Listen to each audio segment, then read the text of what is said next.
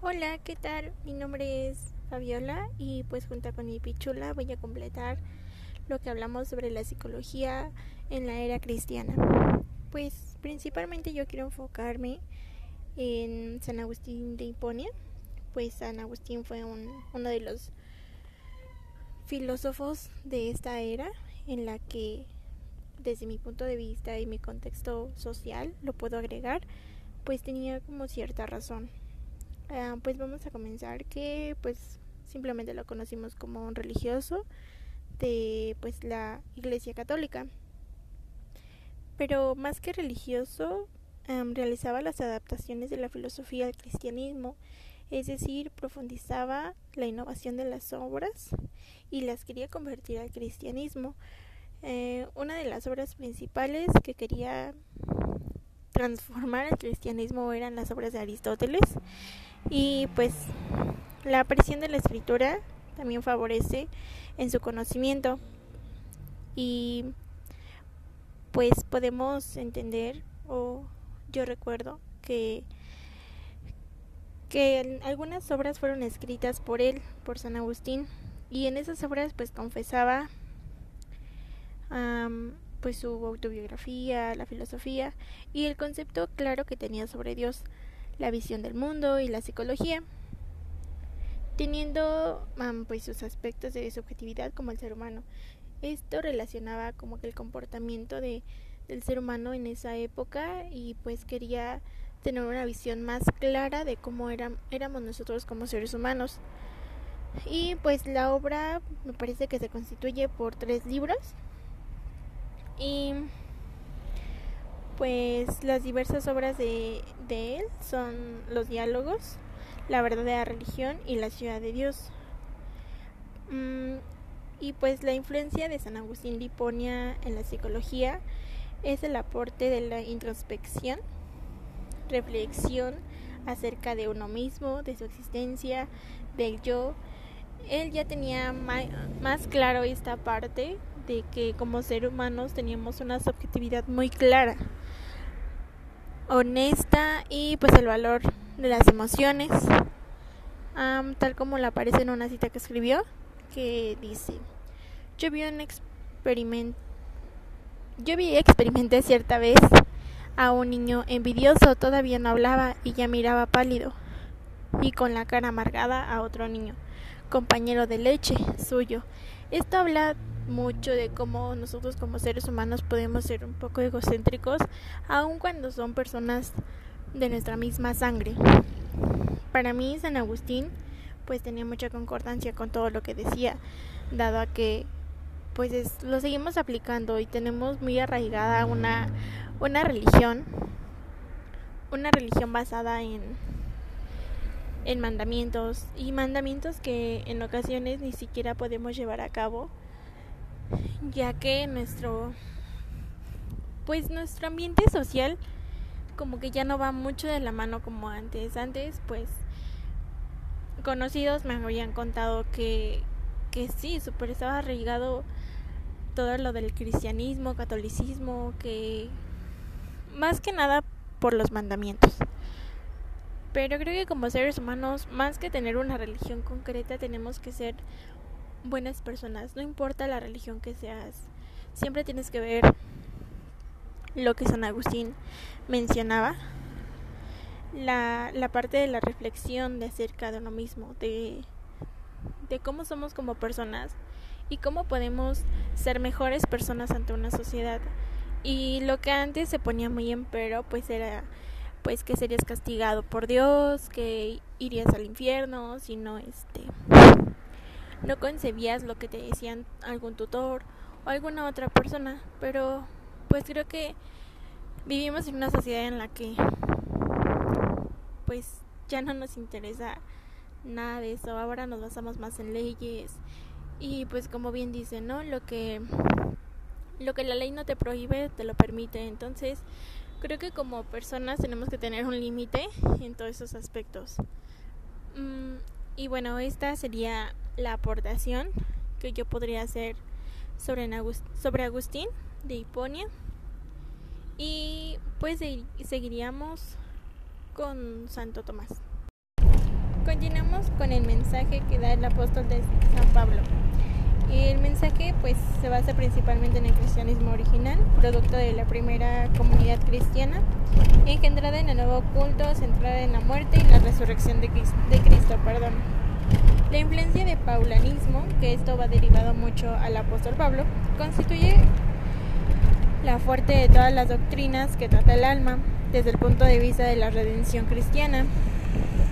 En sus obras, em, el apóstol San Pablo eh, constituye mente que el espíritu es el dispensador de la gracia divina y de todos los dones que puede ser concebido el alma. lo que no puede ser alcanzado por el intelecto ni por la voluntad, el corazón puro lo percibe por la gracia de Dios. Esta es una de las frases más icónicas de San Pablo.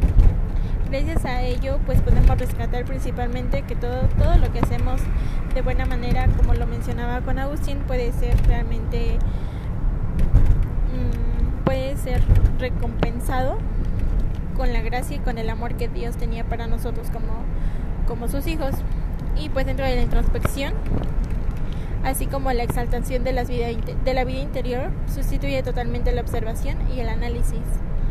Para San Pablo esto era un conocimiento absolutamente nuevo, ya que en esa época pues podríamos distinguir que, que no se tenía gran, gran percepción de lo que podíamos hacer con la vida humana y pues dentro de la introspección está dirigida a la exigencia de una conducta de la relación con el eminente destino del hombre en busca del, de la iluminación impregnada de una ética en la que eh, es amoroso y se vence todos los defectos.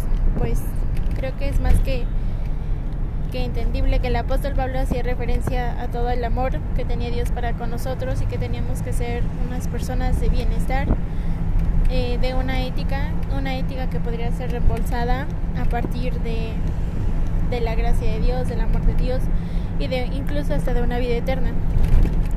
la psicología también pues hablaba mucho sobre eh, que el alma es el sentido del propio del perdón, el alma en el sentido de principio vital es como una de los hombres a los animales. La correlación que lleva entre el ser humano y los animales era muy muy distinguida ya que así como tanto Dios nos creó a nosotros como humanos, también creó aparte de sus seres, vivos que son los animales. Y pues que el alma humana, que sería el de nosotros, constituye la sede de la experiencia de la fe. Mm, también se podría mencionar que el apóstol San Pablo hacía mucha mención sobre que con Cristo el hombre accede al espíritu vivificante en el espíritu que da la vida. La experiencia de la fe rebasa todos los conocimientos fundamentados en el criterio griego de la evidencia racional. Todo esto era con un simple motivo que llevaba que eh, como apóstol, como era bien mencionado el apóstol San Pablo, era uno de los principales eh, aprendices de Dios vivo y él tenía la tarea principal de dar a conocer a su pueblo todas las grandezas que teníamos al ser creyentes de un Dios todopoderoso, incluyendo que pues fue gracias a, a la muerte y la resurrección que pues pagó por todos nosotros, incluyendo todo el pensamiento y la ideología que se tenía. Gracias gracias a ello, pues nosotros como seres humanos podemos seguir adelante, según el apóstol Pablo. Pero sin embargo, tenemos una, una ideología muy diferente en, en el actual, como lo mencionaba ya mucho antes. Pues somos una, una época en la que ya dejamos muy de lado el, lo que es el bienestar o el conocimiento del cristianismo, ya que nos basamos principalmente y más que nada en, el estar bien como personas, pero solo con nosotras y derivamos que toda la salvación que, que nos sea puesta a la puerta podría ser aceptada o no aceptada basándonos a los criterios que tenemos como, como personas, como nuestra sociedad nos los está inculcando, pero no dejemos de lado todas, todas estas aportaciones que tenemos gracias a el apóstol Pablo. Fue uno de los principales guías de, del pueblo de, Israel y pues como maestro y líder tenía la tarea principal de dar a conocer el bien y tanto como la filosofía se basaba en en alguna persona que tenía algún conocimiento previo, pues igual apóstol. Apóstol se basaba muchísimo en toda la experiencia concurrida con el, con el Hijo de Israel. Y pues esta sería la aportación que tendríamos para la psicología en la época del cristianismo. Hola, mi nombre es Iris Soriano y el día de hoy voy a platicarles un poco de la psicología en la, en la era del cristianismo. Abordaré temas muy interesantes como orígenes, San Pablo y San Agustín. Les voy a empezar hablando sobre San Pablo. San Pablo era un hijo rico, fariseo y judío. Él enseña su enseñanza a su grado de desarrollo espiritual. También nos admite un conocimiento de Dios gracias a sus obras. Porque lo invisible de Dios desde la creación del mundo se deja ver la inteligencia de sus obras, su poder eterno y su divinidad de forma que son inexcusables. Nos comenta también que para la libertad del cuerpo de esta muerte, la carne no son conocidas como fornicación, impureza, libertinaje, idolatría, hechicería, odios, discordia, celos, ira, rencillas, divisiones, dimensiones, envidias, embriaguez y orgías. El hombre natural con sus pensamientos, sus deseos, su voluntad y aún su razón es una criatura psíquica moral. El espíritu es una instancia más alta que nos permite el acercamiento a Dios. Por otro lado, nos dice que el alma nos dice que el alma humana es aprendida como la sede una experiencia inefable, Por otro lado, nos dice que el alma humana es aprendida como la sede una experiencia inefable, experiencia de la fe que rodea todo conocimiento fundado en el criterio griego de las evidencias racional. Dice que el espíritu del primer hombre ha venido de Dios. El segundo nacimiento del Espíritu es la hora de un fluido del Espíritu Santo que, que la fe explora. Ahora bien, les voy a hablar sobre Orígenes. Orígenes fue un discípulo de Clemente de Alejandría y polemista apasionado, muerto en 253. Fue uno de los más ardientes defensores de la nueva fe. Utilizó para esa defensa un argumento tomado desde todo el legado platónico e histórico. Platónico e histórico, perdón. De los principios es más bien ambigua el virtud del hecho de que habla unas veces del alma como el principio de vida, inexpresable de la sangre y otras veces como razón desagradada, incorpórea y eterna, por completo distinta del cuerpo, cuya inmaterialidad queda probada por la capacidad de conocer lo que es la inmaterial. Orígenes nos dice que el mundo ha sido creado de la nada por un verbo de Dios, en el cual están las formas eternas de que todo lo que existe del verbo que es el Hijo de Dios. Fue engendrado otros verbos, es decir, criaturas espirituales libres, y entonces se produjo la primera caída, pues algunos espíritus supieron, no supieron permanecer fieles a Dios, mientras, otros, mientras que otros se apartaron de Él.